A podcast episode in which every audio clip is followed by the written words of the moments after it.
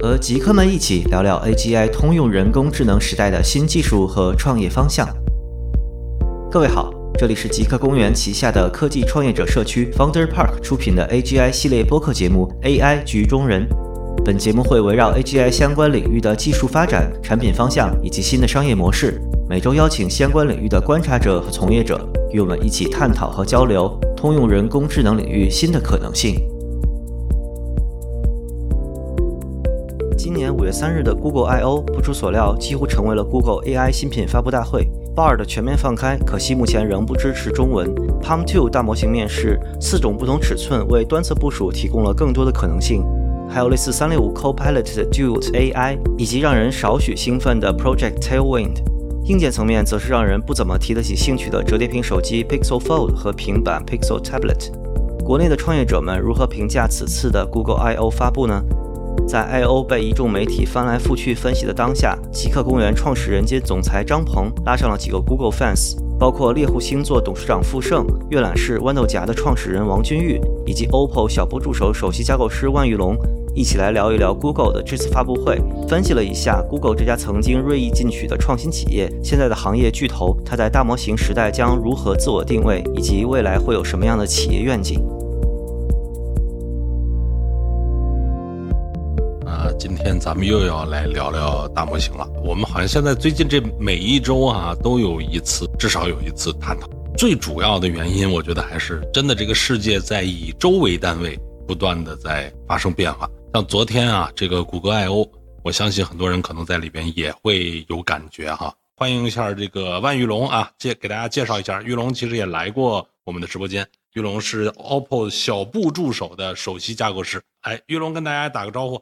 哎，Hello Hello，现场朋友大家好啊！我再介绍一下今天我们要一会儿参与直播的几位嘉宾啊，包括王君玉，阅览室的创始人，同时也是豌豆荚青芒的创始人。然后稍晚一点呢，还会有这个猎豹移动的董事长 CEO 傅盛。傅盛最近这个虽然他在机器人领域啊，但是对大模型也非常关注，给大家打个招呼呗。嗯，好，大家好，我是王君玉。君玉昨天我知道肯定熬夜看了。君玉，你那你就先分享分享吧，你昨天熬夜看 Google I/O 的直观感觉怎么样？我我发现我对这些事情的评价好像经常跟大众正好相反。嗯，就是前几年我记得有一年可能是一八还是一七之类的，好像大家评价都挺低的。我那天那年还专门写了篇文章，说我为什么觉得那年 I/O 觉得很酷。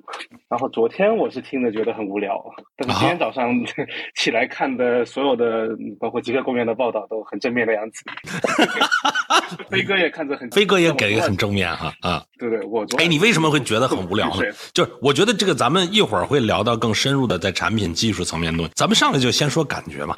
I O 整体关注度也没有 W W D C 高吧？那但其实这个五月份都是整个美国的一个高发季了，你后边还有微软的 Build S 呃 Facebook 的 F 八对吧？基本都在这个五月会发生。呃，我还是回到那个点啊，你你为什么会有一个很直观的感觉是无聊？就你你反你拆解一下，你认为它哎有点无聊，不像前几年那么酷，是因为啥呢？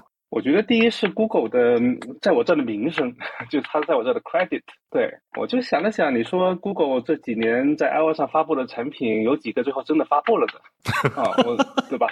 然后我翻了翻，我刚才来就是上上播之前翻了翻二二年的那个 I/O 的。Announcement 其实里面好好多都还没有发出来呢。嗯，对，都都都是 demo，都是演示而已。包括说那个地图那个 immersive view，其实去年就说了，但其实一直 Google 说上线了，但我在这里我看到的版本始终就是一个静态的视频。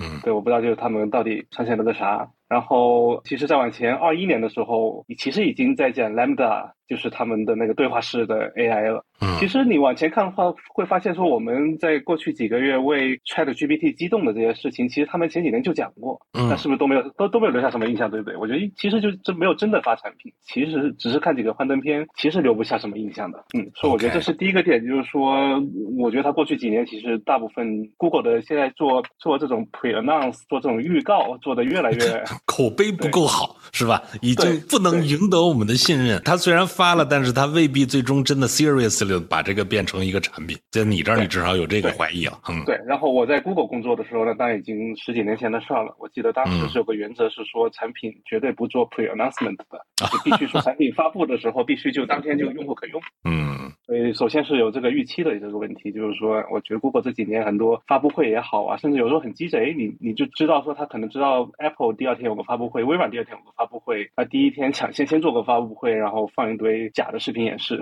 或者是真的一些假的，其实无所谓。嗯，这包叫占坑型。其实嗯对，包括昨天其实绝大部分的演示其实也不是真的演示，但看起来大家就不不吐槽，好像？好像得过了半个小时了吧，才看见第一条真的，前面好像都是一个被对我还记得一下时间是第三十五分钟的时候才有第一条真的。啊，对，三十五分钟。对我当时看了我俊玉多么挑剔，连时间都给他算了。对，前面的那些全都是录，都都不能说是录好的视频，就是幻灯片嘛。嗯，对，那那你说百度的也那个发布会被吐槽成这个样子，为什么大家就这是不是双标？嗯，有点双标了哈。嗯对，是我当时吐了个槽说啊，听到这里为止最大的亮点呢，呃，真的是台下最大的掌声是讲到那个 Bar 的支持夜间模式。当时对，我我就发了条即刻在那在那吐槽。嗯然后第二个觉得无聊的点呢，还是觉得整体 Google 就是 follow up 追随，其实就是这几个月大家都做过的事情。当你要非要挑出有创新点，还是能挑出来的，但但但真的在感受上面来讲很小。嗯对，非常非常的小。对，咱们不说 AI 的例子，比如说 Android，Android 他们不也上了一个那个手臂定制嘛？嗯手臂定制，那那众所周知，iOS 去年上了。对，那他们做了一在里面加了一个 generative AI 的功能，就是可以生成墙纸而已。就是你能看到这种小的点，但你说整个大的故事，其实呃没有超出 ChatGPT，没有超出微软的呃 Microsoft Copilot。对，甚至我还吐槽说，其实它 Announce 的功能跟 Copilot 其实几几乎一模一样，只是它不好意思再叫 Copilot，所以我猜他们市场部起了个新的名字，就是 Duet。就是二二重唱那个词儿，对对，丢的 AI。对，丢的 AI，对，其实我觉得跟 Copilot Copilot 没有太大的区别。讲到搜索的时候，稍微认真一点。那搜索，我觉得它的做法跟 Bing 有点区别啊，因为我之前也是觉得说 Bing 就是为了快的话，啊、有点像是把聊天界面和搜原来的搜索结果这两个东西用个透明胶给粘到了一起。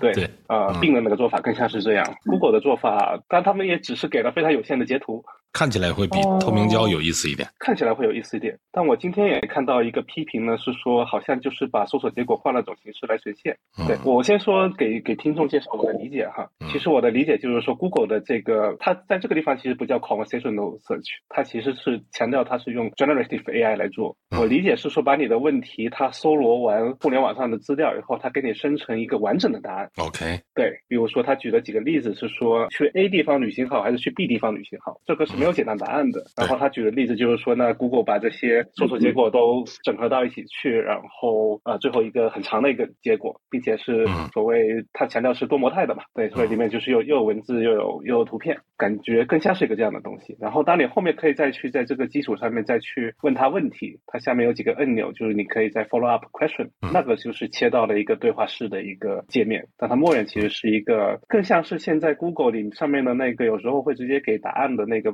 呃原来叫 One Box 的那个东西的一个扩大的的一个版本，只是它给一个非常长的一个答案。我觉得这点是跟并做的是不太一样的。对欢迎福生啊！给你 update 一下，我们正在聊对于我听了我 Google 听了 Google 我觉得 I O 的那个直观的感觉啊。我我问问玉龙，你怎么你看完了这个发布会，早上起来补完了是什么感觉？呃，我跟君玉感觉差不多吧，但是还好，就是有有加分项也有减分项吧。嗯我我先说减分项吧，我觉得减分项的话，就是从它的支持的语言的角度，我我我一直认为它默认应该大模型就是泛化的一个东西，但但是它却说不支持中文，这个事情确实让让我有点呃失望吧。它只支持了这个英文，再加上这个日文和韩文，就这件事情对对我作为一个中文比英文好的一个人呢人的话，我觉得还是有点失望的。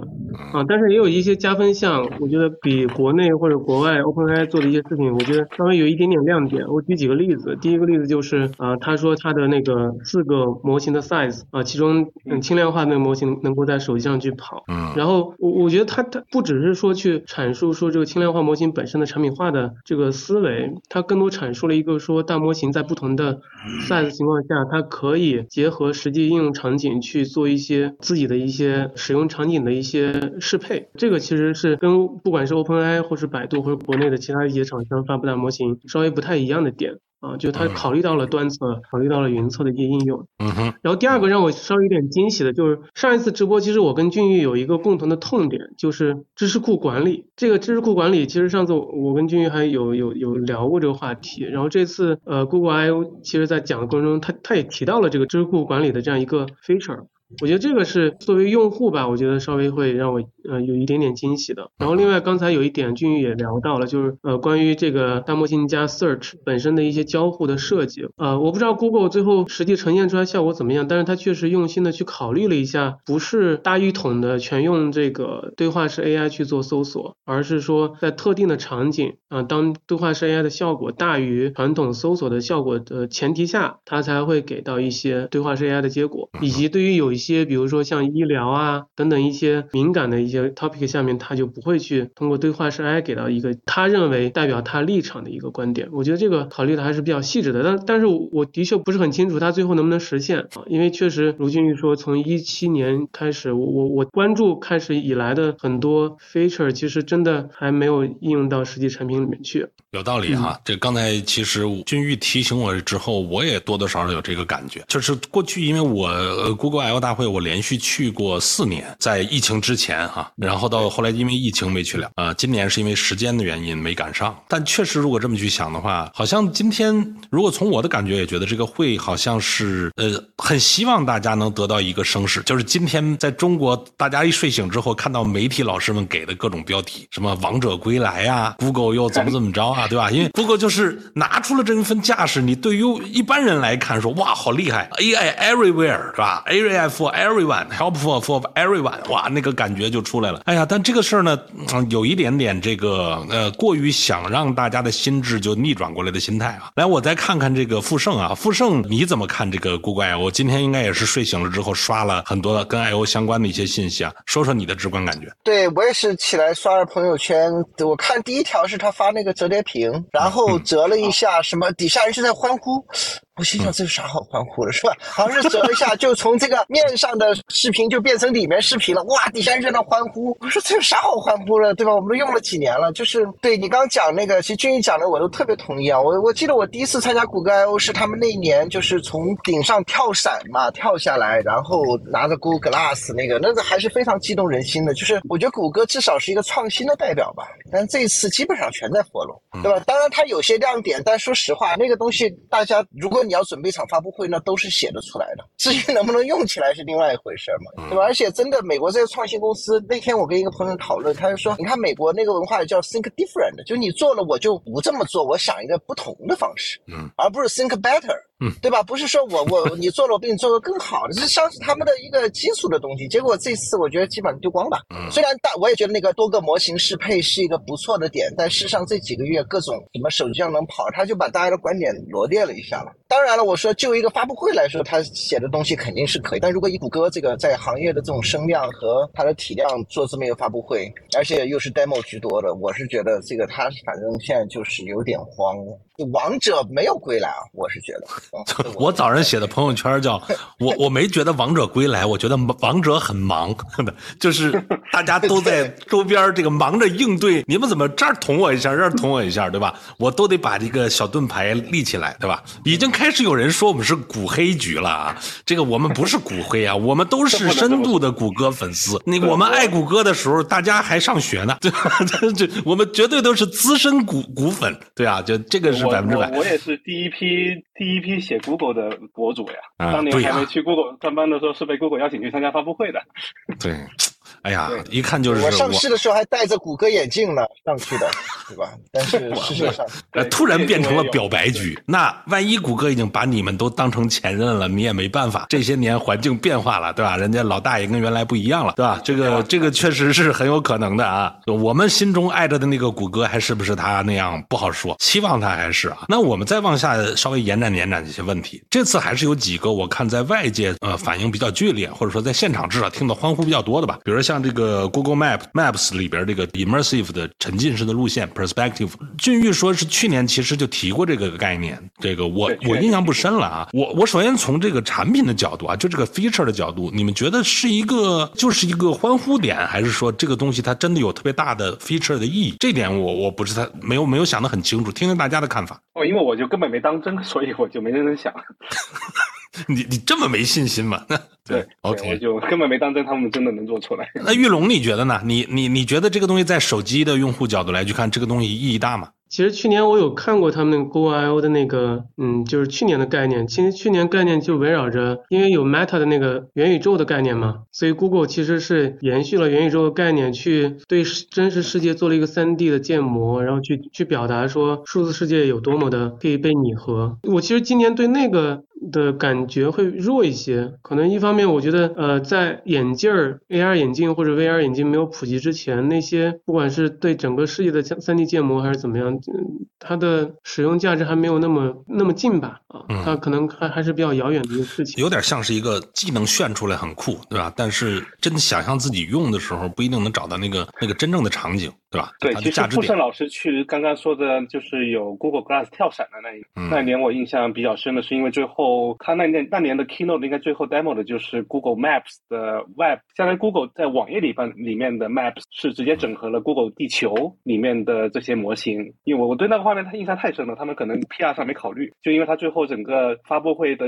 最终的一个画面是静止在一个旋转的地球，就把镜头一拉远，一个地球在太空中旋转。这时候 Larry Page 走上来了，就然后在那里开始做 QA，就这个形象实在是有点过于夸张。当时是因为是相当于是 Google 能够自动的去对楼房建模，然后并且自动根据街景的呃拍下来的照片去贴图，那个效果其实当时是是震撼的。对，那 这功能上一个 Google 世代早就有了呀！我以我以前去美国的时候，因为当时带全家人去旅游嘛，我都拿 Google Map 把，就到一个地方我没去过，我都是拿那个把整个街景看一遍，然后这个了解一下。啊，这次可能加了点深层的东西吧。对这次是更加流畅它在更加流畅不断的在堆砌嗯做产品嘛，对吧？我一直想做产品不能做出要你命三千那种产品，就所有都垒在一起，就是最就是王牌杀手。实际上不是这样的，对吧？你肯定是在一个点上打头。如果这次 Google I/O 它能够把它的 but 把它那几个模型的一些性能什么的关键点讲得更深入一些，对吧？而不嗯是在到处去讲。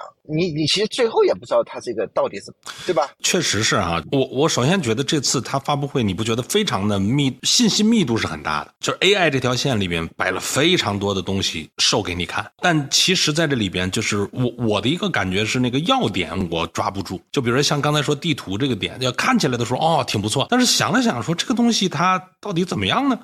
没想好，包括比如说也是很多人当时在现场，我看还好多人还欢呼挺多的，就 Gmail 的这个帮帮我写的这个东西，甚至他那个那个发布的也是一个斜杠，对吧？就跟那个 钉钉前段时间不是发了一个那个斜杠魔法棒，也是一个魔，那真的它也是个魔法棒，点一下然后它帮你写，呃，就是我看打好多人欢呼啊，这个我当时觉得这个这不是很正常的吗？这这些东西都占在那里边比重还是比较高的啊，这我也是有这个印象啊。富盛还有什么觉得里边至少能值得聊一聊的，让你印象深刻的产品吗？或者 feature？总体没有，嗯，总体没有，就是那个，的确也是那个玉龙说那个，就多模多模态的那，，对对，就是跟你现在机器人有关系哈，嗯对呀、如果它小的真能够在一个上面去运行，对吧？那我每个机器人有一个，然后它就跟着你学了，这样就可以自学习了。这个嗯从产品本身而言，这能做得好，我觉得是一个挺挺有用的东西。但是事事实上，它发布之前很多开源的也都做得快七七八八了，对吧？你好，你发布了，你总得把这个东西说得更清楚一点吧？到底什么样？你就画个图，四个东西从小到大，但是我想知道它的性能啊，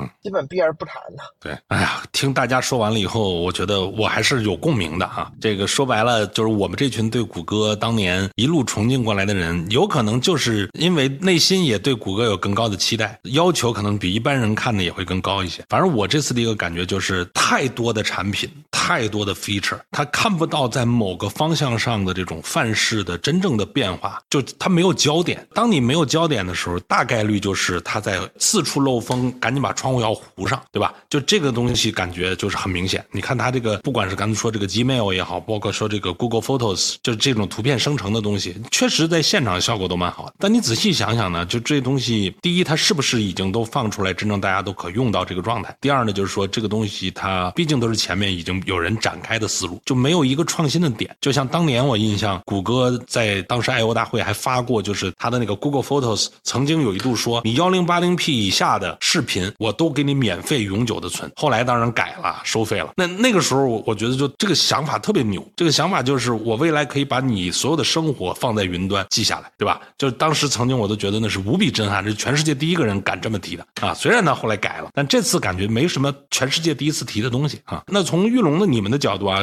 刚才富盛和玉龙都聊到了，就是这个 Geico。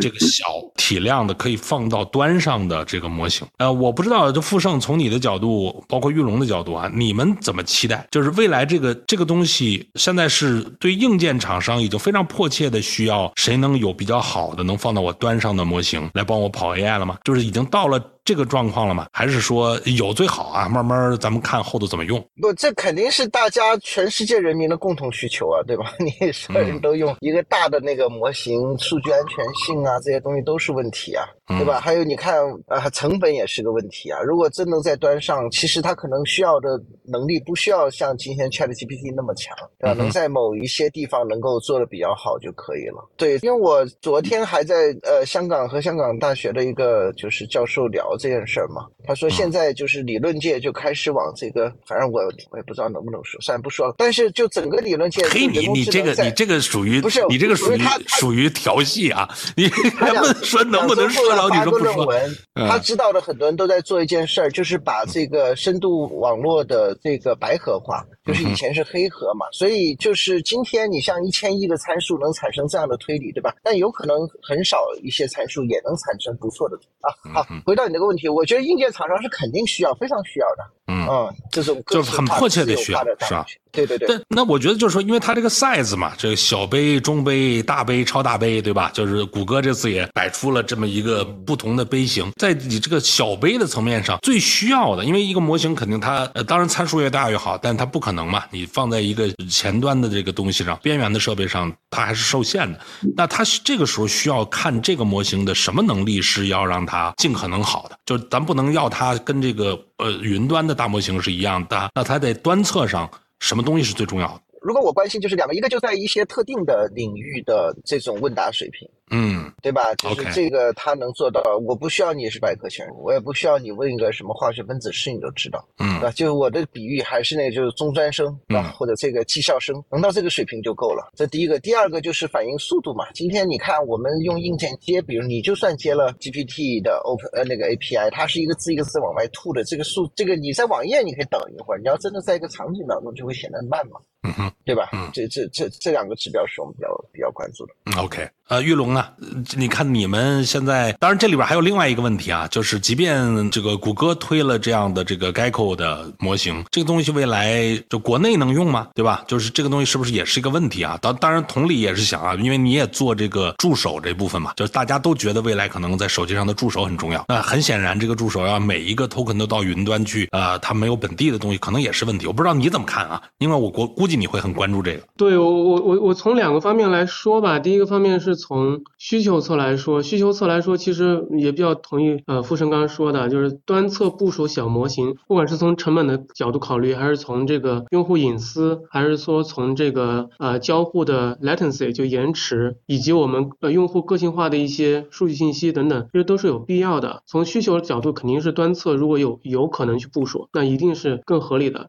以及就是现在大模型其实没有学习能力，就是没有实时学习能力，它只有历史信息的一个归纳能力。所以本质上说，呃，模型现在没办法做小的原因，是因为大模型本质上是一个知识的一个压缩器嘛，就这个大家很多人都看呃说过这个这个观点。那当它这个模型没法做小，那就意味着说现在从这个可行性上来说也没办法做到那么小啊。然后需求侧应该是比较合理的。然后从实现的角度，我们可以回到大模型的本质。大模型本质解决了我我我自己一看过一些东内容，然后我也比较同意的观点是，大模型解决了两个问题。第一个问题叫做呃语言问题，就是它让我们的语言的理解和我们语言的生成的流畅度变得更好了，这是第一个问题。但是语言的问题不代表它有用，它有可能胡说八道，对吧？而且大大模型大概率在胡说八道，所以它大模型还要解决第二个问题，就是知识问题。知识问题也很关键，知识问题包括了我们实时的一些这个信息问题。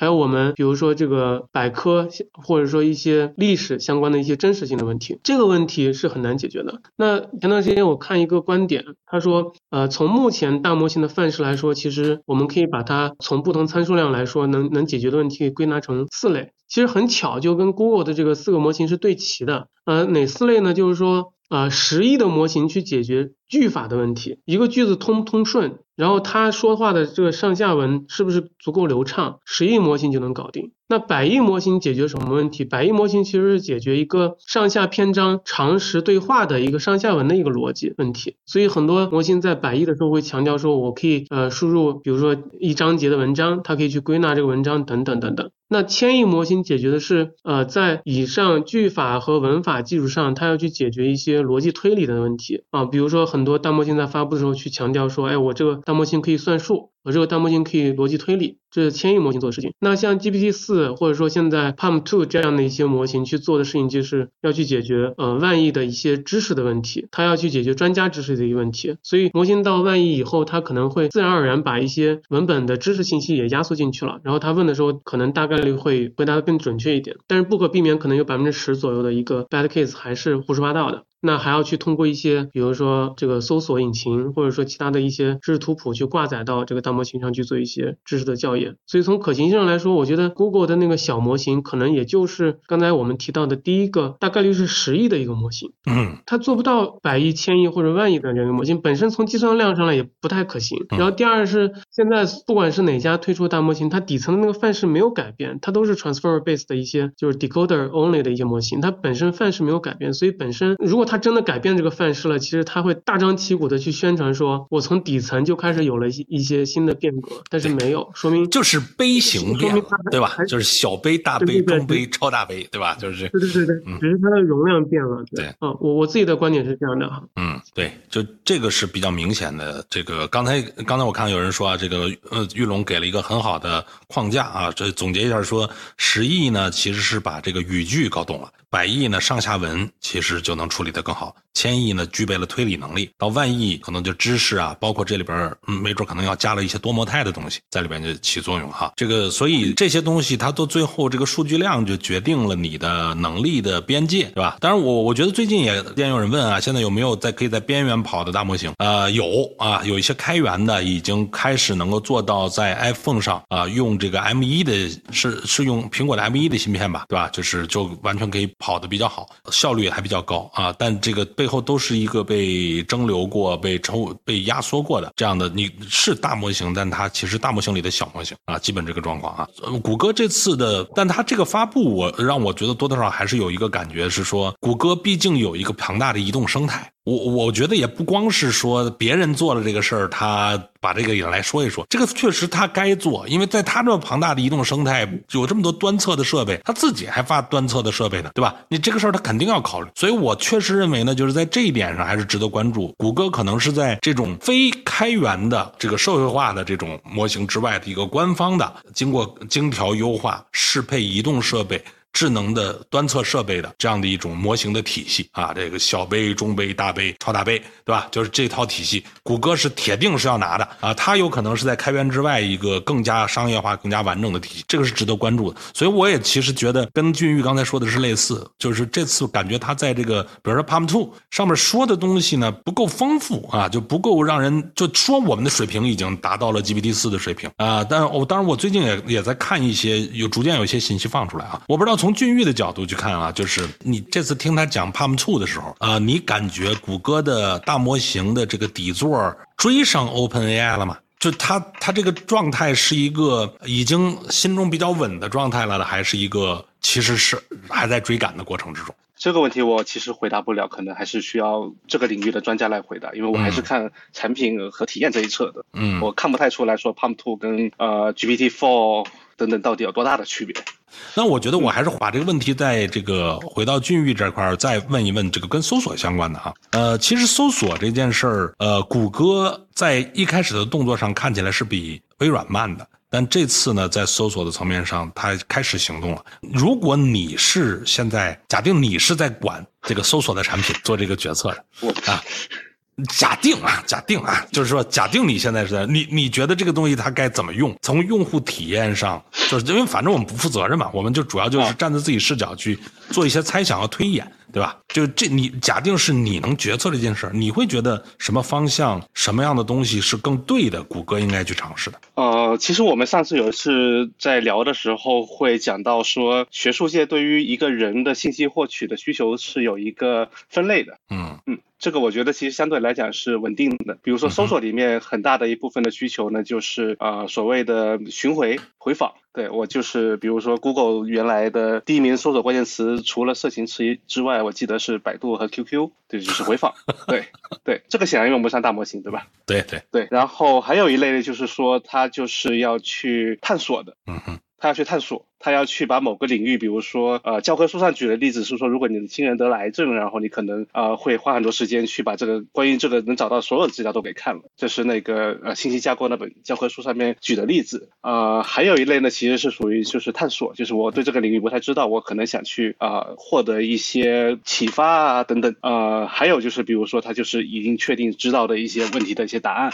那其实我知道的，Google 的研究和设计团队其实一直对中间的这两种，因为中间的两种其实恰好就是传统的搜索引擎没有解决好的，对吧？比如说我们要研究一个话题，我们会打开 Google 搜索，我们会看很多东西，我们但我们我们一定自己会重新在旁边开一个记事本，开一个笔记本，开一个文档，我们自己会去做这个整理的工作。对这个，我觉得在过去的二十年吧，其实 Google 搜索已经是一个二十多年没有变化的、没有大变化的产品。但过去的可能二十年里面，Google 的设计团队、研究团队，我觉得其实一直可能在做一些相关的一些探索。包括我记得原来有一个叫 Google N 的一个呃探索产品，其实就是把呃搜索和笔记这两件事情整合的很紧的。哦，其实包括新包括现在的 iOS 上面的那个 Google App 也有个奇很奇怪的功能叫 Collection，然后在电脑上面有个功能叫 Journal，其实也是为了解决类似问题。嗯哼，对，呃，但其实现在有了这个呃大语言模型以后，其实就像我们刚刚讲的，那现在的搜索结果界面其实可以直接一定程度上满足中间的这两类的需求，就探索的和这种呃我们要把它全部都啊找到。我我不太记得中文的翻译是什么了，就是这两类的相对来讲比较复杂的信息需求。对，嗯哼，我觉得这就是相当于是搜索，并不只是对于数字世界就外部数字世界的一次连接。对吧？就是它有可能是你要在你过去积累的这些东西，结合你的需求，要去提供一个更好的结果。在这件事儿上，其实刚才咱们也聊到，对于知识管理。对吧？就这个事儿，其实在里边你会发现，有可能是要有一些衔接的。对，但这个还是还是挺难的。然后，但这大概率不是 Google 管搜索的老板现在在想的事情啊。其实 Google，我我我在 Google 的时候，那咱还是强调一下，那是二十年前、十几年前的事情了。呃，我觉得整个 Google 最大的假想敌还是微软。对，不是不是苹果，当然后来是有一度有一度是 Facebook，但最大的假想敌还是微软。比如说，大家知道现在 Google 的 CEO Sundar Pichai，他其实在 Google 第一份的工作，并且是业绩非常好的，是做工具栏，Google 工具条。嗯，对，这是我们中国用户，中国用户一定很熟悉。对，其实是 Google 先搞出来，呃，也不能说先搞出来吧，呃，Google 把这事搞得挺成功的。其实还是一个流量逻辑，还是一个入口逻辑，包括是说他后来去做呃 Chrome 啊等等的，呃，这样子一步一步去往上爬。然后昨天的 demo 里面倒是有个细节，不知道是是不是因为在考虑商业化，因为其实他们花了很多时间在 demo 他们这个大语言模型在购物上面的，他们花了很多时间 demo。嗯，对对，我不知道是不是，我当时在想，因为购物的这个 demo 吧，他们每次搜索的主题发布会其实都会讲，但每次讲的都又都差不多，好像呢每次也都解决了问题，但又好像没解决问题，嗯，就是这种这种状态。呃，所以我昨天好像就在想说，哎，这个他们花这么多时间讲大语言模型跟搜索的应用，是不是是想讲给华尔街听？是不是在商业化方面的的一些考虑？嗯，然后从商业化的另外一个点那，很明显我们现在知道的应该是 Google 的变现能力肯定还是比微软要强的，就是。就是如果说呃单个 query 的单次搜索的呃收入来讲，具体数字我我忘了他们财报里面有没有写了，但应该行业肯定是觉得说 Google 单次搜索的呃变现能力肯定是比 Bing 要强很多的。对，今年恰逢又是一个年年年份，就是那个 iOS 的那个内置的搜索和 Mozilla 的那个内置的搜索都要续约了。对所以最近不是有传闻说微微软可能想去抢嘛？对，对，但微软去抢的话肯定是会亏钱的。嗯那包括呃，今天 The Information 有个报道说，Google 其实在放呃 Conversation UI 上面非常的谨慎，跟他们对成本的控制有关。哦哈，包括 Bard 一开始用的相对比较旧的模型，对，不是说没有新模型，而是说他们的整个的管理层对于成本实在是太小心。对 对，这是今天我看到的一篇 The Information 的消息观点。啊啊，今天出的是吧？对啊，我还没看到。嗯今天或者是前几天吧，反正我今天刚看到。嗯嗯嗯，make sense，我觉得有可能有道理，这个也是他们在这个状态下可能会很关注的一个问题啊，就是关于这个成本的控制。嗯，哎，那玉龙呢？玉龙，你这个看到他这个这次在搜索层面的，包括刚才说这个电商啊，我当时看到那儿的时候，我的脑子里突然闪现了一点，因为我之前听到说阿里呢。你看，他特别强调整个未来阿里的整个阿里动物园也都会接入大模型，但谷歌其实在里边这次通过搜索已经变成什么？比如我要买一个电动自行车，然后我说这个我大概可能是这个要去一般有多长的距离啊，怎么怎么样，然后你帮我推荐一个。其实某种程度上在搜索的层面本身把这个推荐的决策，因为它已经越来越帮助用户导向决策，而不是帮助用户连接信息。这个的变化是电商，至少在中国啊，美国可能还不是这个生态。美国搜索对电商这边过去是非常多的，但是在中国过去其实这些东西都跟搜索没关系，都是在电商平台解决。所以谷歌当时我看到那个东西的时候，我认为对于阿里的那一步应该是蛮有震撼的。所以我我反过来，为什么我说这个话题我们还是可以从手机的角度去聊？上次咱们就聊到，比如手机的负一屏、手机的这个搜索栏，对吧？手机的助手，就有没有可能未来在手机上那样的一个对话框？当然，谷歌可能希望是用自己的这一套架构来的，但未来是不是有可能手机就是那个最佳触点？它就是一个形成很多决策，而不只是连接到某个信息，而是通向某个结果的东西。就是从玉龙的角度，你怎么看哈？呃，对我我我先谈一下我刚才对那个搜索的那个理解哈。搜索本质上，我我自己如果打个比方，就是呃，我想知道一个知识点，我可能去一个图书馆，我想找一本书，那个书里面有那个知识点。以前可能就是我我我想呃找一个知识点，然后我问那个图书管理员说你帮我找一个知识点，然后图书管理员给我陈列一堆书，说这些知识点可能都在这些书里面。然后这是以前 Google Search 的一个逻辑，就是它有一堆书。他做了那个图书管理员是管理那个这个书的引就是 index 的那个人，然后然后用户就是那个想知道那个知识点的那个人。嗯哼，以前的逻辑就是有一个人需要把图书馆里面所有书跟这个人给连起来，但是大模型解决了一个问题是说，他把这些书都给读了一遍，然后他知道这些书的内容是什么。然后与此同时，对于用户来说，他不仅需要知道一些书里面的知识点，他可能还想知道一些 类似于杂志、报纸等这样一些比较及时的一些信息。那所以在这个前提下，我我自己感觉大模型时代的搜索可能背后的那个实现逻辑可能会变成至少变成两种。第一种就是说，对于既有知识的理解，就刚才说万亿模型可以解决知识的一个这个理解和表达，那可能有一部分知识会走那个直接大模型告诉你这个知识点是什么。然后还有一种可能真的是需要这个图书管理员把这个杂志拿过来，帮他这个用户读完这个杂志，实时的把这个杂志里面内容 summary 给这个用户，然后告知他说你想知道这个信息点长什么样子。所以他可能不能是像以前大一统的把所有的信息做一个 index，然后再做做 retriever。它应该是对于某些知识去理解。然后输出某些知识，它是需要呃实时的去拿到这个杂志，然后再去 summary 给用户。然后呢，回到说手机，我我觉得手机本质上你可以认为跟 PC 一样，它就是一个流量入口，只不过手机它可以随身带啊，PC 没有那么方便。所以手机变成了大家老少皆宜的一个设备啊，然后包括四五线城市的人可能都很多人都不用 PC 了，他就用手机办公啊。那那本质上它是便携性导致了手机的普遍性，所以未来嗯手机会变成什么样我也不知道，但是它一定是一个很便捷的一个设备，帮助用户去触达互联网上那些信息的一个小型化的随身可带的一个东西。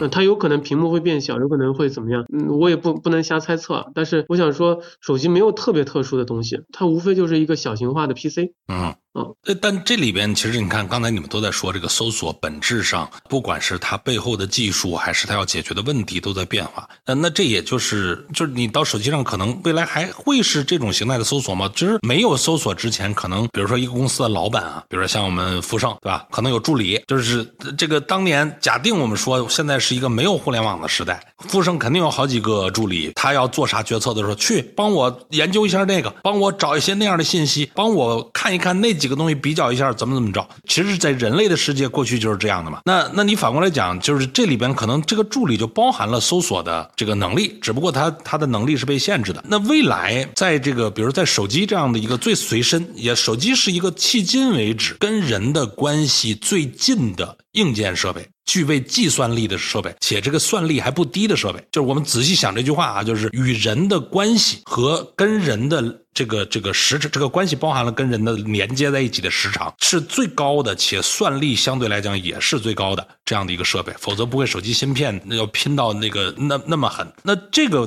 东西上呢，很很显然，你未来有可能就会带来一些这种，就我搜索这个功能可能就是一个助理的功能的一个子集。所以反过来，我就是这个问题也问问傅盛啊，你觉得这个助理，反正这次我是没看到谷歌 Assistant 说任何东西，对吧？这个事儿感觉要往后放，但我们所有人都都觉得说，哎，这个谷歌按道理最能应该能够，要不就是它，要不就苹果嘛，去做基于手机的、基于大模型的这种个人助理，对吧？然后拿这个助理去包含刚才咱们说的搜索呀、推荐呐什么这样东西都能行。我不知道你怎么看啊？存不存在着这样的可能性？你是不是也是期待着谷歌会去这么做这事儿呢？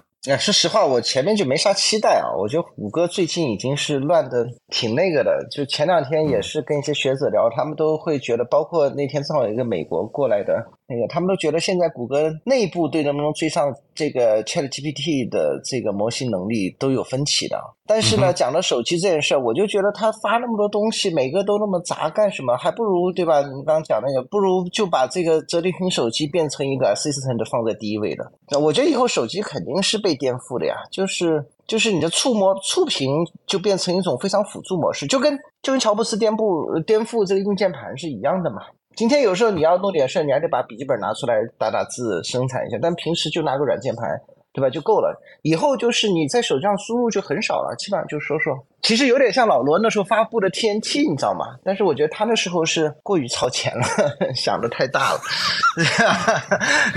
你想想，以后不就是那样吗？说一个什么还简单的多，对吧？然后就帮你去完成了，完成了整整个，就是你刚刚讲助理这个角色，对吧？既然微软发布了 Copilot 的 Office，你就发布一个 Assistant 的 Phone。那我觉得，如果当 Google 这么发。哪怕你再晚个半年，对吧？你先把自己嗓子喊喊到那上面去嘛。嗯，对，我觉得对产品的这个颠覆，先是从一些办公软件开始的，然后就会进入这些设备。对，大概是这个想法。你觉得就是手机这个设备，接下来也要被所谓的颠覆？就是你不是说手机被淘汰，是手机的形态会被重新 design，交互会被重新 design。其实我现在认为最有可能是微软。你觉得微软要做手机是吧？应该做手机。它本来就有嘛，它整套 Surface 都有，只是卖的很惨淡嘛，对吧？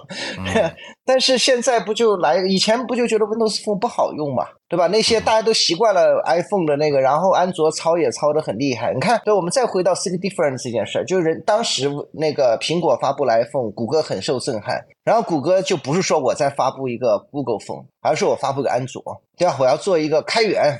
Open source 这样就我总得想到跟你不太一样的地方，这次这个就没有，我觉得这一波就是你完全在跟你一步半，你所有的 plugin 都跟了，然后人家在想更更前面的事情。我认为微软和 OpenAI 的联体已经把整个思路打开了，他就在前面不断的在做，你总有一步跟不上的吧？如果我是微软，我觉得一年之内肯定推一款手机。嗯，我所有你要是纳德拉，你肯定会让微软。他肯定比我强，我告诉你，所以他一定在做。我可以，我没有任何信息啊，但我觉得他一定在做。那我们可以到时候看一看啊，可以打个赌吗？这个决这个决策逻辑，来，你可以可以打个赌嘛？你赌他，比如说一年内，呃，那个要微软实际上是会吹出手机这样的硬件的。是是这个意思吗？一年内是吧？你认为一定会？然后纳德拉现在应该也在做这决策了，是吧？但微软现在就有手机在卖，微软现在就有手机在卖。对，现在就有手机在卖嘛。对对。对，他就把这个以前 Surface 就是因为你都被苹果和这个先是苹果教育的，后来安卓就做了跟苹果差不多，反正大家就是那他当时做了一些创新，这个随着改变都大家都不习惯了嘛。但现在这个、嗯那天我还看那个朋友聊，我觉得这个也挺人。他说：“你说为什么 OpenAI ChatGPT 它今天不做成 APP，也不做成这个这个就不上苹果商店，也不上安卓商店，就一网站，你爱用用，对吧？然后再来个 plugin，反正我就不做 APP，就我再做了我自己的再做了我我觉得这是来不及。是来不他他再做，这个里头没啥太战略性的选择，我觉得就是来不及。做个 APP 有啥来不及？就是天哪！呃，他们正在做，正在做，嗯，我我我听到的消息是正在做，对，但反正你是非常坚决的认为，如果你是纳德拉，一定会利用这个机会反向的杀到移动的领域里面，对吧？重新定义手机的交互、操作系统、用户体验，甚至是硬件的生态，对吧？对啊你你肯定是要打一场大型歼灭战的那个感觉啊，这是个自然而然的过程，因为我是这么认为，就搜索哈，它有一部分是你大模型取代不了的，就像刚才那个俊俊说那个，比如寻址这件事儿，你不需要大模型，就以前就能满足需求，这个需求你也不可能满足更好了，对吧？嗯我搜一个网网站，我就想去联想网站，你给我再什么助理不用，我就搜个对吧？联想的网站我就点过去了，极客公园我只要是砰点过去，这就是大我想要这一部分叫信息连接的功能还是在的，所以只要这个不垮掉，就搜索的那那一部分的东西，它它就那样了，就是一个传统行业了，对吧？就跟个街边小店那个什么电电话那个似的。然后还有一部分就是今天新增的这种 assistant，就帮你决策。就以前我看好多网友我自己决策，现在你帮我决策这一部分实际上是个增量，对吧？这个因为谷歌必竟这么大体量，我们再怎么觉得它再失望，那那那它不会垮的嘛，它只是没有以前，它就不能够引领这个行业。但这个公司至少几十年，不几十年不敢说，十年二十年是没问题的，对吧？而且也能很挣钱。啊，当然咱不好说咱们国内的，对吧？有些公司它很久不创新，它不也挺赚钱的吗？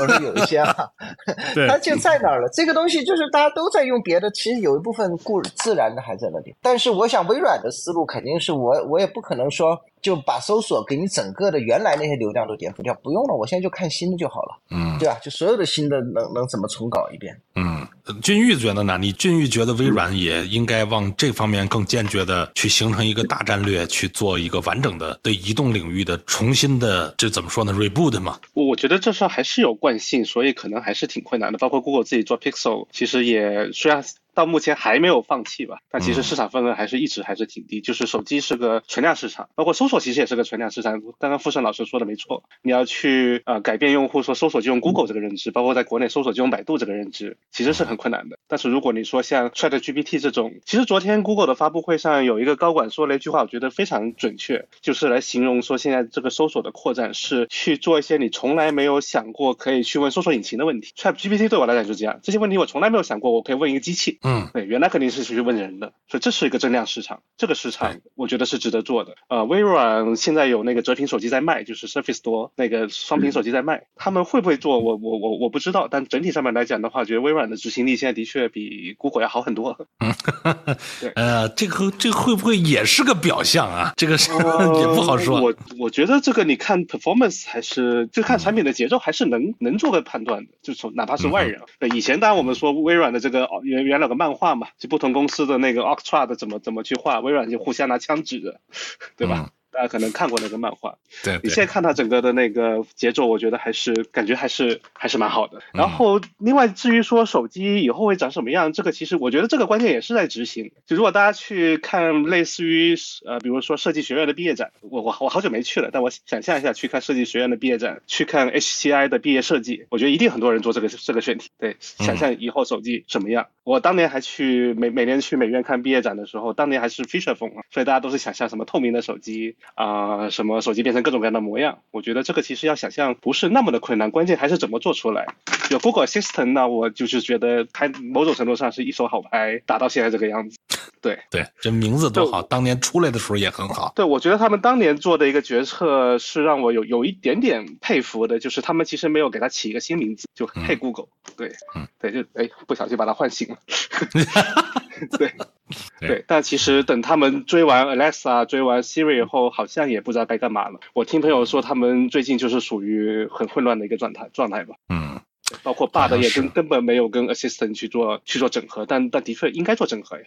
就跟它其实 AI 的模型原来这边也是做了整合嘛，现在是 DeepMind 被来去整个立的这个大模型的这条体系。就谷歌这个大公司了之后啊，这个山头多完，这个资源其实反而被摊薄，战略目标反而不明确啊。这个大公司可能都会面临这个问题。谷歌谷歌现在估计这个问题也得需要点时间调整。我我们刚才我们跟这儿歪歪聊了半天，这个什么微软做不做手机什么的，来来来，玉龙你你们公司本身就是搞手机的，对吧？这手机。机这个事儿真说微软要搞，刚富盛刚才那么坚决，就认为肯定一年内会有。我不知道你们有没有业界消息，或者从正常推理上来看，手机这事儿值得干吗？或者说手机是不是本身挺苦的，不值得干？我我自己其实做硬件做的比较少哈，我我 我自己从零八年到现在一直在做 AI 相关的事情，所以手机本身呃值不值得做或者做成什么样，客观的讲我没有发言权哈，我只能说在我看到的，在我的认知里面，可能手机这件事情不单单。只是一个硬件加软件的事情，它更多是很多销售渠道，包括你的供应链，然后以及一系列就是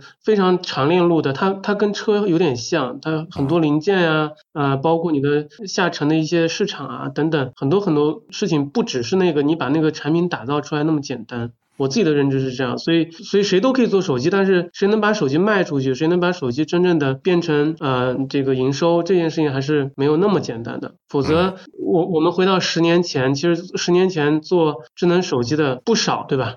国内外有一堆品牌，为什么最后就剩下为数不多的几个品牌？本身它其实是有一些市场逻辑在的啊，它它并不是说谁的那个，反正有些很很多的因因素吧，我觉得不是单单靠做出来就 OK 的，它还要把它打出去。嗯，嗯然后呢，回到 Google Assistant 的这个这个事情，刚刚俊宇也说他知道的，说现在内部的一些组织可能会比较混乱什么的。呃，我我我我先不讨论他们组织的问题，我就说我们做一些产品对比评估的时候，我觉得 Google Assistant 是一个比较值得尊重的一个友商的产品吧，他们做的很细。说实话，就是我虽然它在国内很少能用到，但是它整个的体验打磨的非常精细啊。我自己的感知，因为我我我用那个 Pixel 七，我试了一下，就它的整个的对话，包括主动建议，以及它呃嵌入到系统里面的很多的呃，甚至说到那个呃系统的。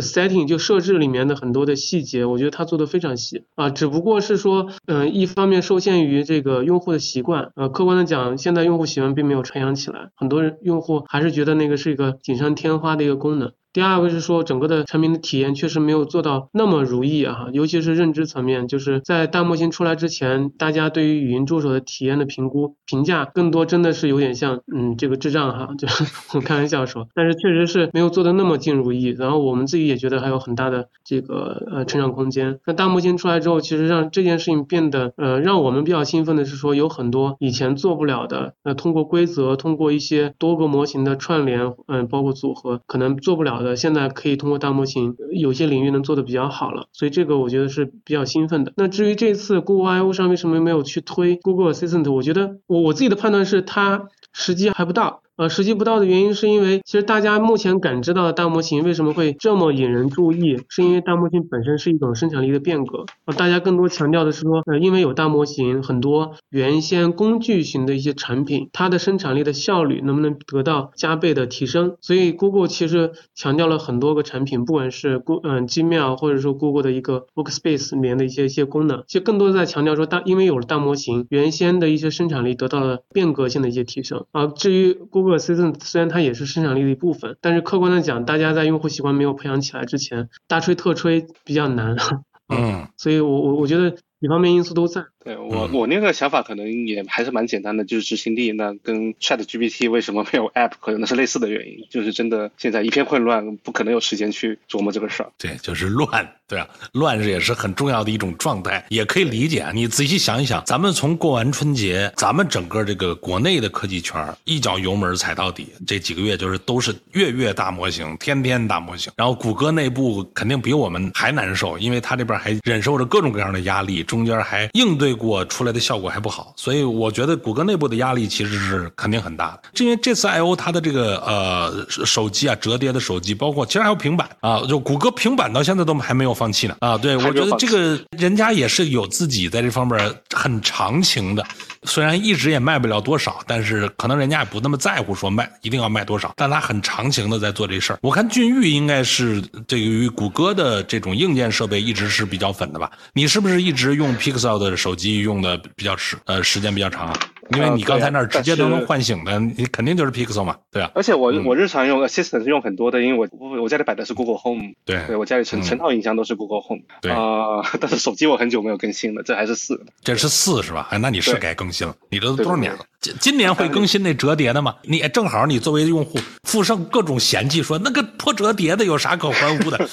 你怎么看？我刚才说整个 I O 没有什么创新，可能说的有点早，因为但因为我们刚刚上下文是讲 A I 嘛，嗯，对，其实我觉得 Tablet 的那个是 Form Factor 的一个创新，就是啊平板是吧？嗯，平板就是放下就是音箱，对，嗯，对，放下相框、平板、音箱，呃，放下就是一个智能家居的一个控制中枢，那个我下单了，对，但 Fold 我觉得太贵了，不敢，还还在犹豫。不是说折叠屏没什么好，我是说。折这么一下，那个视频从外面到里面，我觉得那个没什么好欢呼的。这个，我觉得那个搞不好也安排托了，也安排托了。我我我想我想买一台，可能还是从一个 UI 设计师的角度，对，因为其实国内的折屏我其实也都都都试过，我觉得很多时候呢，还是一个就很多的边缘的体验肯定还是不完善的，尤其呢是说国内的 App 大多数还是一个固定的一个尺寸嘛，它其实没有去做这种弹性的，我们说 responsive 的这种适配。那其实前几年 Google 的那个 Material Design 呢，其实已经出了一套很完整的大屏适配的一个指南指南了。嗯，对，当时其实就想着应该是他自己准备要做呃折屏和平板，呃，所以会去做。所以我可能从 UI 设计师的角度会想说，啊，有一个 Google 自己的折屏，原生的 Android，原生的 Google 的平板，然后可以看看说这个大屏适配有什么比较好的一些做法。对我们自己也做 App，这个还是要呃接轨的。嗯嗯，然后 Google 平板的确。真的是这个还没有死心。我家里的衣柜呃橱柜里面应该至少有十台 Google 自己做的平板，还不包括那你是每代都买了？那你对我每代我都有。买。我从最早的 Android 三点一的时候，那是跟 Moto 合作的。对，二零一零年那台我都有。然后什么 Nexus 七、八、九、十。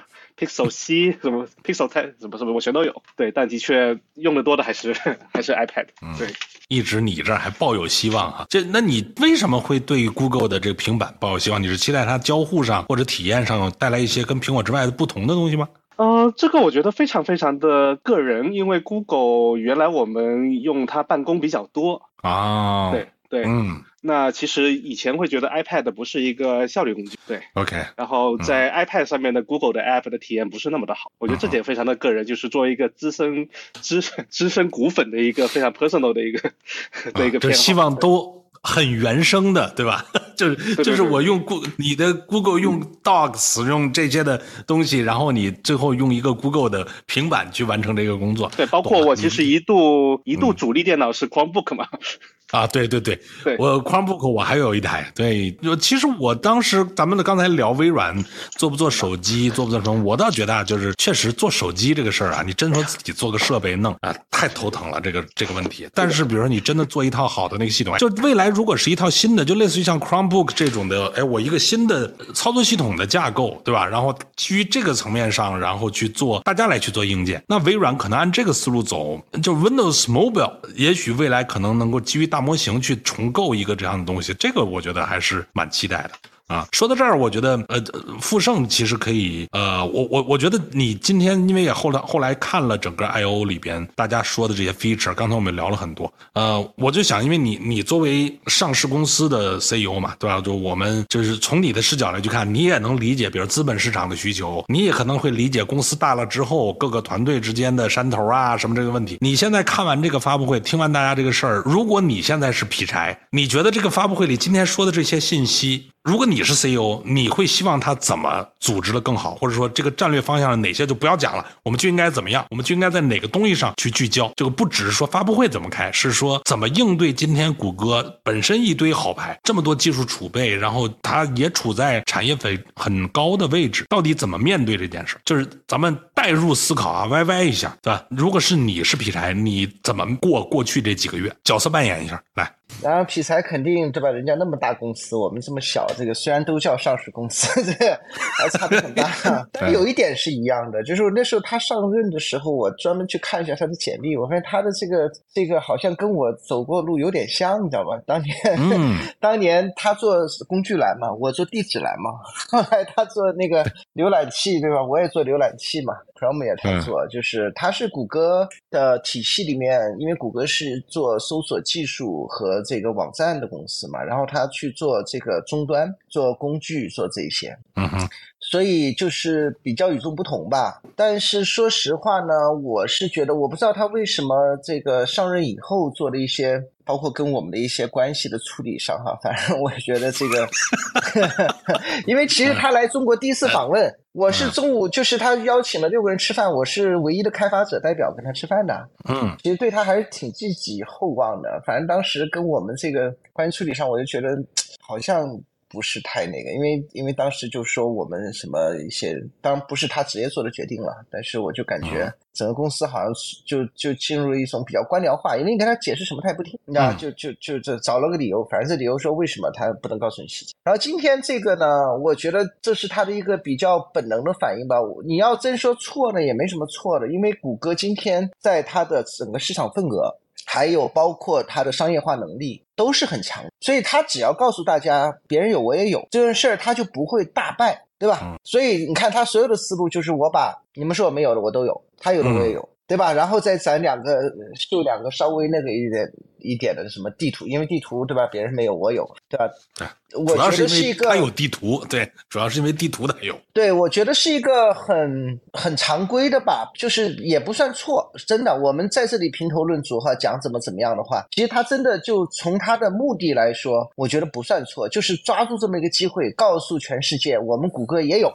我甚至还有更多三层模型，什么什么四四个模型，对吧？反正就是我有，而且我以谷歌的声量，只要我说了，大家就信。所以我不至于太惨，但你要说真的，那个从一个公司的创办的角度，不就不叫他也不是创办的，就是从整个的从公司的这个突围的角度上来说。对吧？反正我是说，我刚刚不就两个观点嘛？一个观点就是说，如果你在技术上很深了，你的 but 真的做得很好，你的那个 POM 二做得很好，你应该把一些技术的细节再讲。嗯，这是非常缺失的，对吧？或者拿一个很生动的，就是能证明你真的到了 GPT 是是水平的例子，把它深入去讲，这是一种。第二种，就你做产品出身的，因为昨天我也是在那里跟几个。在香港聊嘛，就说他说为什么这次微软和这个谷歌有这么大的一些区别，就是因为微软的那个虽然也是印度人，但是他搞技术出身的，对吧？所以对技术有潜在性。然后这位是做这个插件，呵 呵跟我也好吧，说的我心里也不太舒服。但是事实上就是他他 他不是搞技术的，所以技术的前瞻性上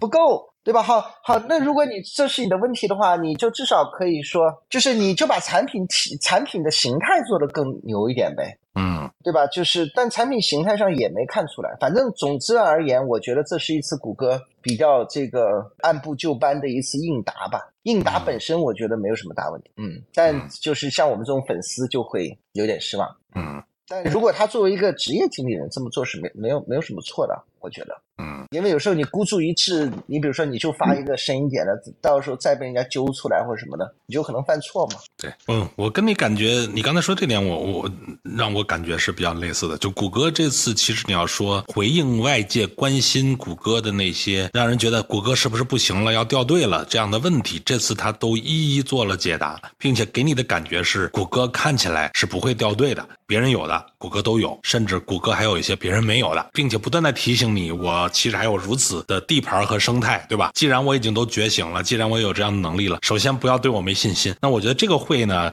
我们睡一觉起来看到国内媒体全都是在说王者归来呀，各方面这个这个这个感觉看呢，反正至少这个对于广众来讲，那个意思差不多啊，是这个感觉。但是确实，如果从这个业内的人士，尤其像我们这种咱们这些资深的谷歌粉，可能你更期待的他不只是在回答外界问他的问题。而是他其实会提出一些让你觉得兴奋的新问题。就跟刚才你们说，当年你觉得谷歌这个会好酷，对吧？谷歌每次发的一些东西，你不确认它行不行，但你就觉得哇，他竟然敢提这么一个想法，他竟然敢这么想问题。所以了不起的、伟大的公司，往往是敢于提正确的问题，就谈提这个有刺激的问题的公司，不是交付一个中规中矩的回答的公司。这这个我再不好意思打断你一下，就是因为你刚突问的很突然，我就想，其实你要真的站在他角度，他毕竟今天是市场的领导者，你真从商业策略上来说，它就是帆船理论呐，就是现在风起来了，第二名正在那不停的摆帆呢。因为我前两天刚玩一次帆船，就是你就跟他摆帆就好了，这样你就不会输得太惨吧，至少对吧？其实他要真的在份额上，你说 Chat GPT 它流量怎么涨，离谷歌那还是段位级的差距，对吧？所以你真的从商业策略上来说，没啥错。说实话，你真想想他没啥错，对吧？你再讲那个伟大的公司，其实我我其实最近一直在想一件事儿，我就觉得库克是个很牛的 CEO，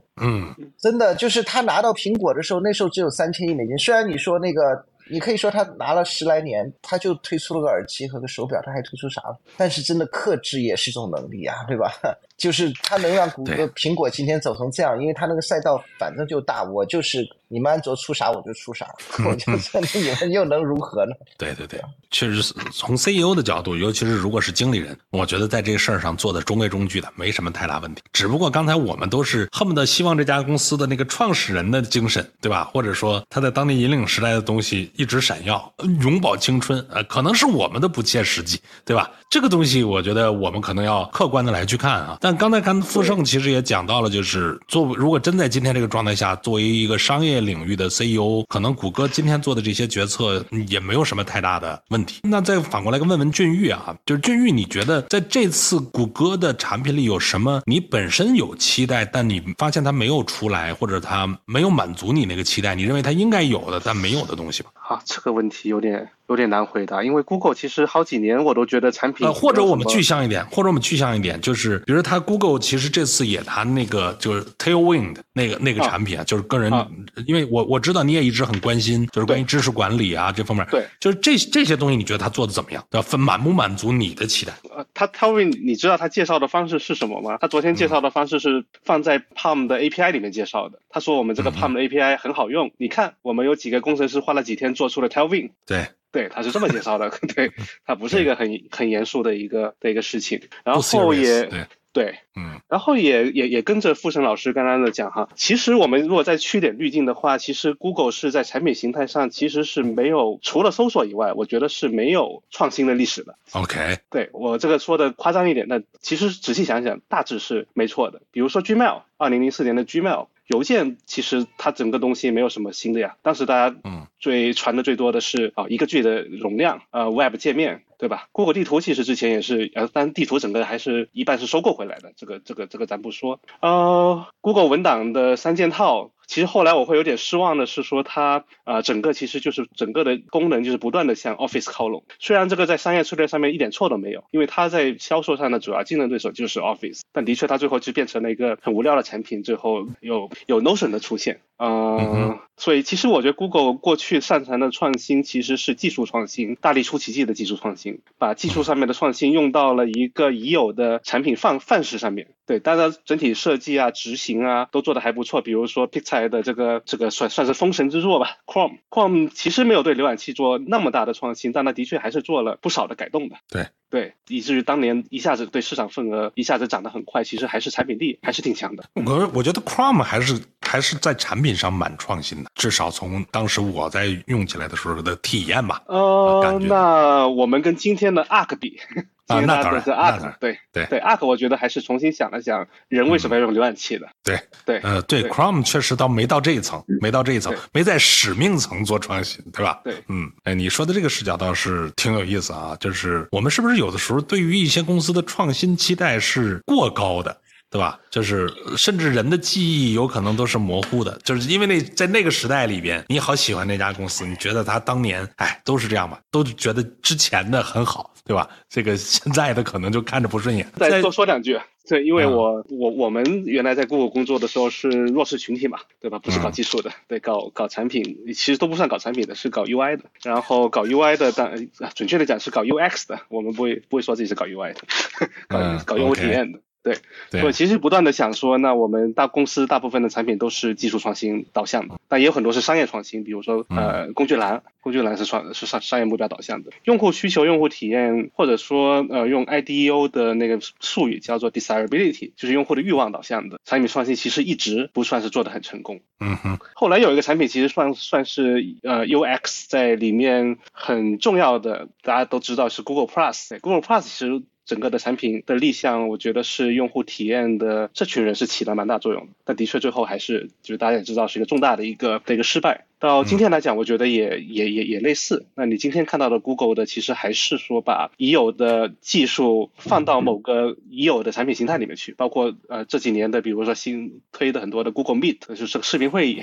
呃 Google Chat，这个是对标 Slack 的等等，我觉得都是这种把已有的好的技术给放进去，而不是说在产品形态上面去做一些别人没有见过的形态。当然，其实失败的创新其实有很多，只是说好像大家说起来呢，又是一个负面的感觉。其实我觉得那是正面的。以前的 I/O 觉得好玩的，就是有很多不正经的 idea，对，有些一看就成功不了的 idea，他好像也没有很很认真，但但你觉得挺好玩的。比如说我印象最深的，其实是二零零八年的 Google Wave，嗯，对。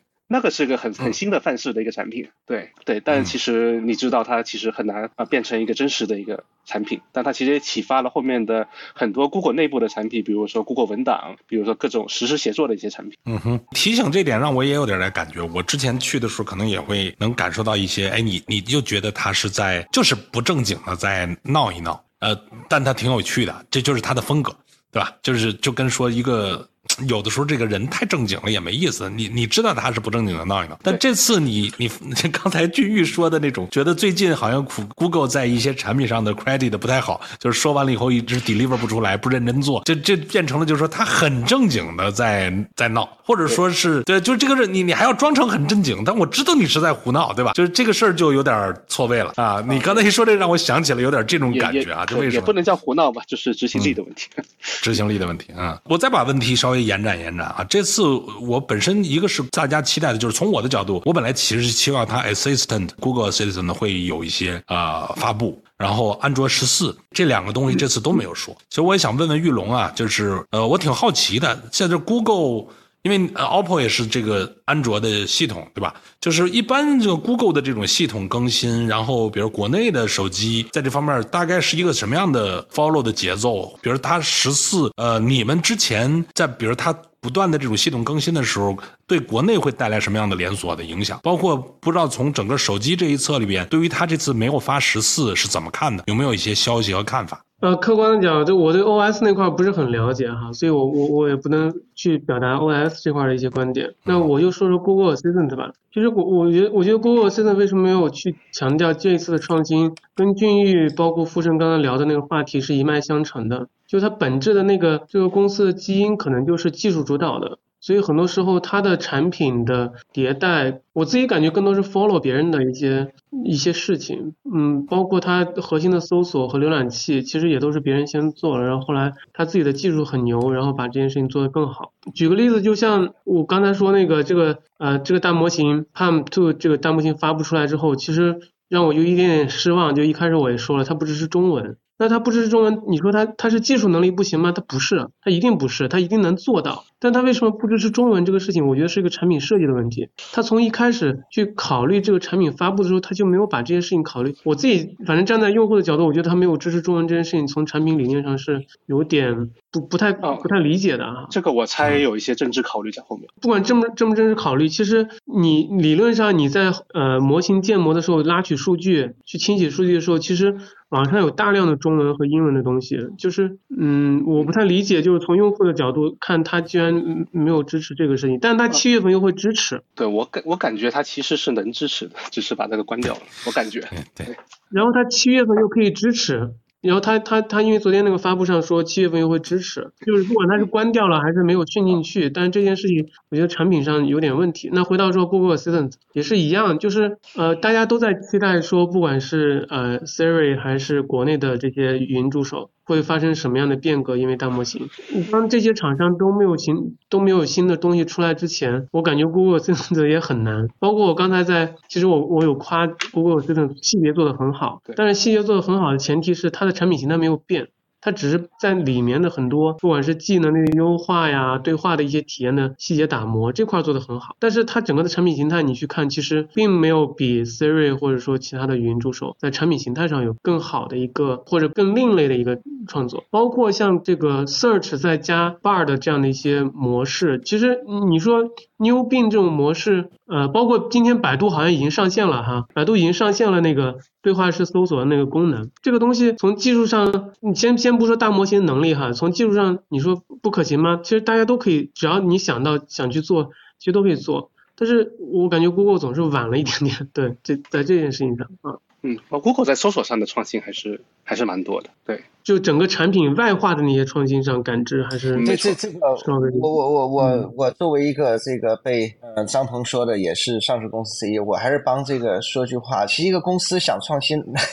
就是我们对一个公司的创新的要求太高了，就是其实不是没有创新，叫做没有过真正特别有范式意义上成功的创新产品。嗯，这其实是非常难的，就是尤其他有了一个很挣钱的主业以后，对吧？你内部的 KPI、内部的人才的流动、你内部的说服，你去搞一个队伍做一个东西，人家创业公司不要命的跟你打，对吧？就算你做的比他前面一点，最后这就是那个那本书叫《创新者窘境》写的非常清楚的嘛，就你整个的体系结构、你的认知。你的整个组织体系全围绕原来那个业务在走，然后就算你这个老板对新的东西有兴趣，有那个，你说我这些都把最核心的人都抽到那边，那不可能的呀！那那那这边对吧？那那那是个职业经理人，他马上就得下台，是个创始人压力也很大，对吧？你再回过头你看 Facebook 做 Meta 这事儿，嗯，你还不一定下决心完了就对呢，对吧？Meta 这个弄完了，做做 Macintosh 就那个东西，最后都做的都都挂了，你知道吧？那个对吧？所以我是觉得。其实还是这个作为一个公司的角度哈，当然我们希望它理想化，但事实上。还是有很大难度，对吧？其实包括你说这次他们说那个把 DeepMind 和和 Google Brain 给合合起来嘛，对吧？其实也那天也是讨论时候说，哎呀，干嘛合起来？这合起来光这个都累死人。但你说它合起来对不对呢？反正最后大家都看结果，只要没出来比那个好，就说这事儿做错了；好了就说你看当年多没有魄力，对吧？没好就说靠，把两个队伍干嘛合呢？你就把那个队伍支持好了不就行了吗？这个真的还是挺那个，他不可。不可重复，你知道吧？对，所以你看，还是媒体老师站着说话不腰疼，对吧？我们都可以在你出了结果之后，随时改我们对这事儿的定义。对这个，哎，那我我再追问玉龙一个啊，就是说，刚才我们说我们今天这个来，我们多来一点角色扮演啊。这个这个，如果你在管 Google 的 Assistant，因为听起来你在这个 OPPO，你们这个小布，其实你也在做架构嘛。对于这个助理，假定啊，今天咱们反正都不负责任，就假定你是 Google Assistant 的负责人，你会怎么设计这个产品接下来的 Roadmap？你会期待它有什么样的范式变化型的功能和突破？来，我们我听听你的角代入性的思考。其其实刚富盛在中间聊天的时候聊到这个话题了，我觉得那个是大部分用户的一个诉求吧，就是那大家都期望说，因为手机智能手机这个形态出来。其实已经是将近十十多年了。其实大家一直在一直在期待说手机的下一个形态是长什么样子。那刚才傅征也提到说，未来是不是 Assistant 会变成手机的主要的 UI？那剩下的 GUI 可能就会变成一个辅助。那这件事情其实呃往这个大的方向去考虑，我觉得是没有问题的。因为本质上呃我我曾经也聊过，就是我们一直在讲智能手机，对吧？但是智能手机到现在那个智能到底体现在哪儿？好像并没有一个特别清晰的定义，它为什么叫智能手机啊？大大家都知道它叫 smartphone，但是 smart 在哪儿啊？我觉得 smart 在哪儿，其实这件事情可以在新的大模型时代可以重被重新定义。然后那 smart 体现在哪儿呢？第一是说它能。其实上一次我们直播的时候有聊过，啊，就我们产品的三个定位哈，智能助手的三个定位就是工具、助手和朋友。在在朋友这个维度上，我觉得那是小众的，到到目前为止应该是还是小众的。而且朋友这个维度其实很难做，在智能手机这个就或智能助手这个维度上，因为朋友你要做到无话不说，但是在我们整个的这个政策大环境下面，你无话不说这件事情对于数字助手来说很难啊，所以朋友那个维度还是比较难做的。那工具跟助手这两个，我觉得可以做得很好。啊，工具的话，其实像这次 Google I 上 I O 上发布了很多很多提高生产力的一些工具，本质上就是在强调说大模型能够让很多工具变得更加智能。这件事情让更多工具变得更加智能，本身就可以让这个手机变得更加智能，这是第一点。第二点是说 Google Assistant 本身那个名字里面就望文生义就能看到它是 assistant，就是助手。那那它这个助手到底怎么能帮助这个手机让用户觉得真的是个贴身的、随身携带的一个智能助手？那这些有很多可以做的，比如说我是不是能够结合用户的偏好，去为他做很多各种场景的一些啊体验优化？这件事情有很多事情可以做，但是具体细节可能每家公司有自己的玩法，它可以结合自己的云，可以结合自己的 map，可以结合自己的这个 search 去做很多很多事情。那每家公司的基因不一样，它可能做出来的东西是不一样的。那那我只能说，如果我是 谷歌 Assistant 的那个一号，我只能去先分析清楚我们有什么优势，我能结合那个优势，再结合我呃我手机产品形态的一些呃个性化的数据，包括一些呃软件层的一些架构，然后去结合我我的云去做更多的呃一些事情。我我只能先抛一个。大方向出来啊，具体的我就不太方便具具体展开了。嗯，俊玉怎么看呢？就是你觉得，如果从 Google Assistant 的发展的角度，对我的确会感觉他们缺少一个产品的的的 vision，这个的确可以是一个用户体验啊驱动的一个事情。所以好像就是说，把 Siri 和 Alexa 的这个模式拿过来，然后细节优化的都很细了，但是就找不到整个团队好像就找不到什么事情可做了。最后一次大更新好像是呃那年是说做成离线可以运行的，我我我大概印象是印象是这样的。然后包括我我我跟玉龙应该都是很。很期待这个呃主动助理这个方向的，对，那他们也一度承接了 Google Now 的一部分的功能，但最近没有要下线了，前前两个月刚刚下线，对，所以这部分好像他也没有什么啊愿景的样子，我我觉得还是要有产品愿景做这种产品，我可能这个我会相信这个 process 就是设计团队啊技术团队。他们到底去描绘我们花两年三年的时间，甚至更长的时间，我们要给用户去 build 一个什么样的一个新的一个，我可能会会想从这个角度去啊，如果我来 lead 这个事情的话，嗯。嗯，第一件事是找到那个愿景。对吧？对，刚才其实咱们聊到这儿的时候，我觉得越聊越务实啊。就是一开始我们都作为谷歌的粉丝，对啊，然后这个多多少少有点说，还是当年年轻的时候，谷歌更加让我们觉得可爱。但现在如果你反过来讲呢，作为一家这么庞大的公司哈，刚才富盛也讲，能做成这样，把这些要应对的、要回答的问题都打好，这也没啥错，对吧？甚至当然，比如说在一些局部的产品里边，我们还是有期待。而这个期待里特别重要一点，就是你需要去 build up 一个 vision，是在最最前面的重要的东西。或者某种程度上，我这次的这个会对 I O 的一个感觉就是，就是 too much feature，但没有一个，就是没有看到一些 vision，就是这个 vision 没有在一些产品里暴露出来。那我看到的是一堆 feature，它该有的都有了，但是就你期待看到一些 new vision，没有完全去 immerse 出来。所以在像这个事儿呢，你当然也也是可以理解吧。反过来讲呢，我觉得也问问富盛啊，富盛是非常有经验的创业者了。呃最近这几个月，大模型在整个国内也热得一塌糊涂，好像这个创业者们也重新被激活了，甚至做产品的人也重新被激活了，大家各种想象都出现了。我们今天分析了半天巨头，巨头发现也不是万能的，巨头身上也有枷锁，巨头也不是因为有无限的资源、最牛的人就天下无敌，他也背负着很多东西。所以在这个时候，如果我们围绕着说这个时代大模型创业，创业者应该更关注些什么？哪些是就巨头的能力范围之内？就甭想了，对吧？哪些是可能创业者更应该关注的？甚至比如说，从从你现在，你也天天关注大模型，对吧？就是我看你也现在卷的，经常发表一些观点内容啊，都卷到我们内容圈了啊。你怎么看？你们未来在大模型里值得抓的东西？这个说了就很得罪人呐，这个。因为大家的确对大模型的东西很热了，但是我觉得这几个月的变化是相当之快的，就是从它出来到现在，对吧？就是这个路，我今天正好有一篇文章讲这个叫做平民化的大模型，就以前我我我认为以后就是叫贵族化加平民化，其实就这次谷歌发布那四个模型嘛，就是大中这个小，然后这个单机的，呃，而且最近有些文章说开源又会怎么怎么样，反正就。变得太快了，我觉得作为一个创业者而言，就是首先，我觉得巨头做的事情的确你是没有机会做的。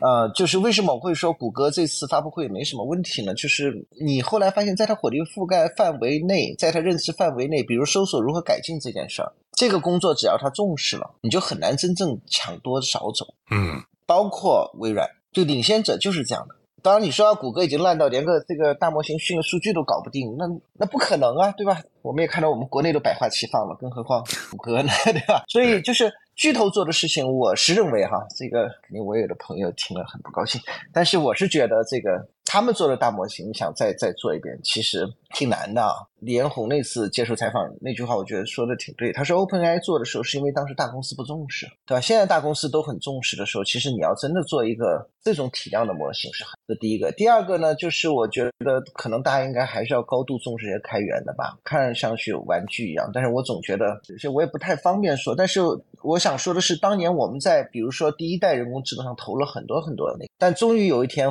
就是很多的钱呐、人呐去做，做的效果也不错。但后来过了一两年以后，一看开源的水平已经差不多了啊，开源还是一个整个行业，就你跟一个整个开源界去打，你还是挺难的。所以呢，但是作为创业者，你就用好呗，对吧？用好这个开源，这这每个模型都应该去看一看。我我是这么觉得。第三个就是我觉得最好的还是把一些场景啊这些都做好，因为大模型它有个问题，就因为它不会去感知。场景或者他要感知，他需要很长的路要走，因为大家都在迭代参数这些东西。所以今天问一句这种普通就 prompt 这些事儿要高度重视。像 prompt，第一呢就是对场景的理解的好，你才能够真正问出好的 prompt。第二个，你对模型的能力有认知。对我就举个例子吧，就今天大家讲这么热，对吧？有多少人去看过微软开源的那个 prompt？就 prompt 它有专门开源的哈。你后来发现这里面都已经不是我们人类语言了，嗯，都是一堆的伪代码，对吧？实际上它就是一个新时代的 API 啊。对啊，我们的工程师有时候我们讨论这事儿的时候，他说：“哎呀，以前不想重视，就觉得没技术含量。”我说：“啥叫没技术含量？这就新时代的技术，你要重新去看待这个什么叫技术，就能解决问题叫技术。”啊，当年我做安全的时候，也是一帮做安全人说我没技术含量，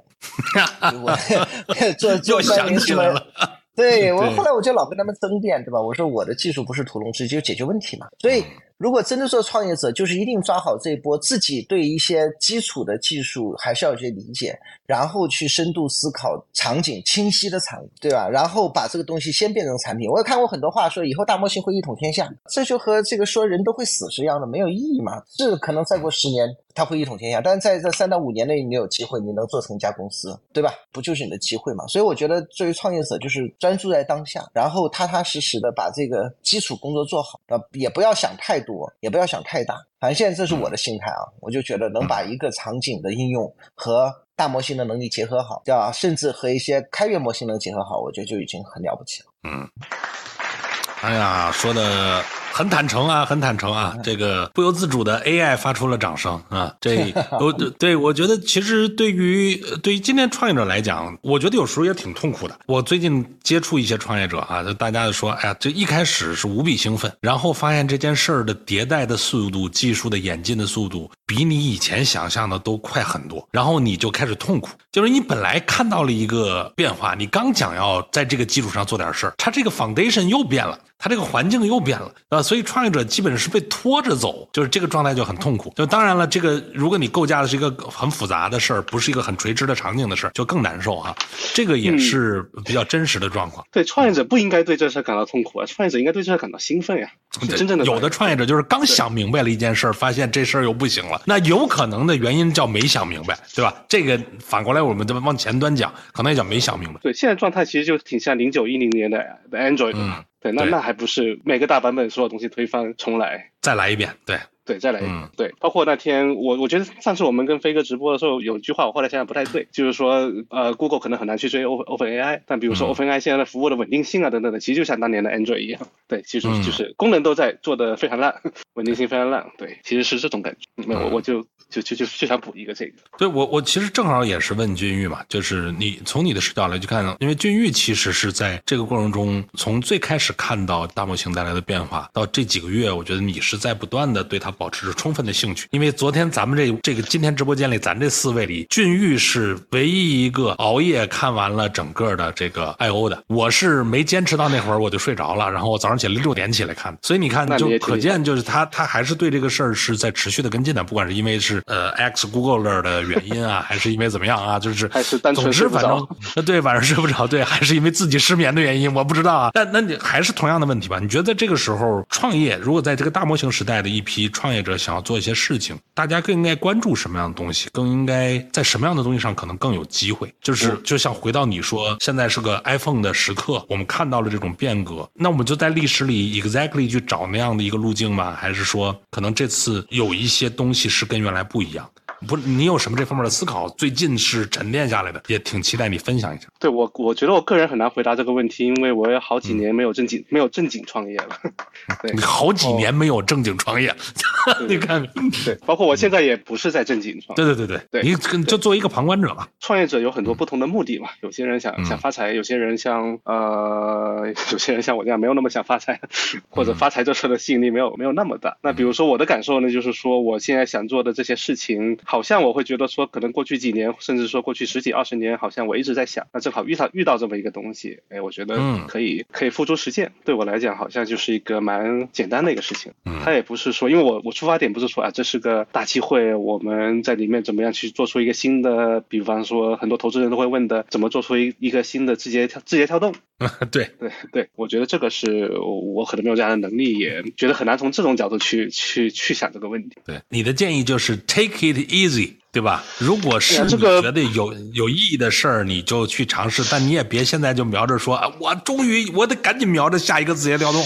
呃，我这个不能视为建议，只能说是一其中一种做事情的方式。俊玉派的这个大模型创业方式非非，常非常不喜欢给人建议，就有什么资格给人建议呢？对呃对对，没关系，就个人观点，不叫建议，我叫个人观点。不构成创业建议。嗯，不构成创构成创业建议。对，哎呀，我觉得今天其实咱们顺着这个 I O 这个事儿聊了聊，我觉得还是挺有收获的。一个是刚才富盛就果然是作为一个上市公司 CEO，带着我们去理解了一下大公司它创新也没有想象的那么容易，对吧？Google 这件事儿，一方面我们内心可以有自己的一些所谓的吐槽和觉得不满意的，但其实人家作为一家世界级的公司，本身可能看起来今天没有露出什么太大的破绽，这个也是也是说明没做错啥，对吧？而且呢，感觉在今天大公司它处在那个位置，它面对事情，面对同样的技术，面对同样的产品创新的决策上，可能跟一个创业公司、一个创业者和跟用户的视角都不完全一致的。这个今天是。挺好的一个辅助的视角，呃，但我我个人觉得还是很期待啊，就是在可能谷歌把这群围墙上的洞都补上，把这个心态越来越稳定的之后，就它确实在那个移动的领域里面会带来一些变化，包括 Google 的 Assistant，也许安卓十四里边还会蕴含着一些东西，不知道。如果谁这方面有信息，到时候我们随时可以再多沟通着啊。那这样吧，我觉得就是说是最后一个问题，其实大家说说对谷歌的下半年什么样的东西比较期待？比如说像富盛，你你你期待谷歌在这种呃移动的智能设备层面，包括它那个小小杯模型能够前端布置的模型，就是你是不是比较期待那个东西能快速的使用？包括这样是不是你就可以用着它在你的机器人上去往下落，对吧？就是我我听听大家都对谷歌有什么自己比较明确的期待，我们把这个当成最后一个问题，就是期待它能给我带来一些让我们感兴趣的东西，把这个问题作为一个收尾问题吧。就是当然想起来，就是说谷歌在这种离线模型、这种小模型上的功力还很深的，它很早就有那种离线语音模型，效果都不错的。所以我觉得这个只要他们协调好，我觉得应该能给这个业界做挺多贡献的。我当然很期待这，但是其实说实话，我最期待的还是大模型本身，就它那个 BART 的表现，对吧？至少你得给人家第二个选择呀。对吧？你真的能够这个很快让我们能够用上体验，真的大家感觉跟 Chat GPT 至少在一个水平线上，我对这个很期待啊，因为我觉得这样的话呢，就是使得生态就不至于太被那个 OpenAI 给控制了，对吧？还有让其他的公司也能看到一些机会了，就谷歌能做，我也能做，对吧？那苹果可能也会上，这样至少大公司得打一打，我们才会更有机会。结果如果万一没打，大公司都已经这个被被那个弄了，就我们就更没戏了。那他真的以后也是这种想封谁封谁的。嗯，哎，对，就是 Google 还得顶在一线去 engage 一个比较关键的问题，对吧？就是不能只有一个 OpenAI 啊，不能只有微软和 OpenAI。嗯，好，对对这个期待很明确啊。玉龙有什么期待吗？对，因为我是搞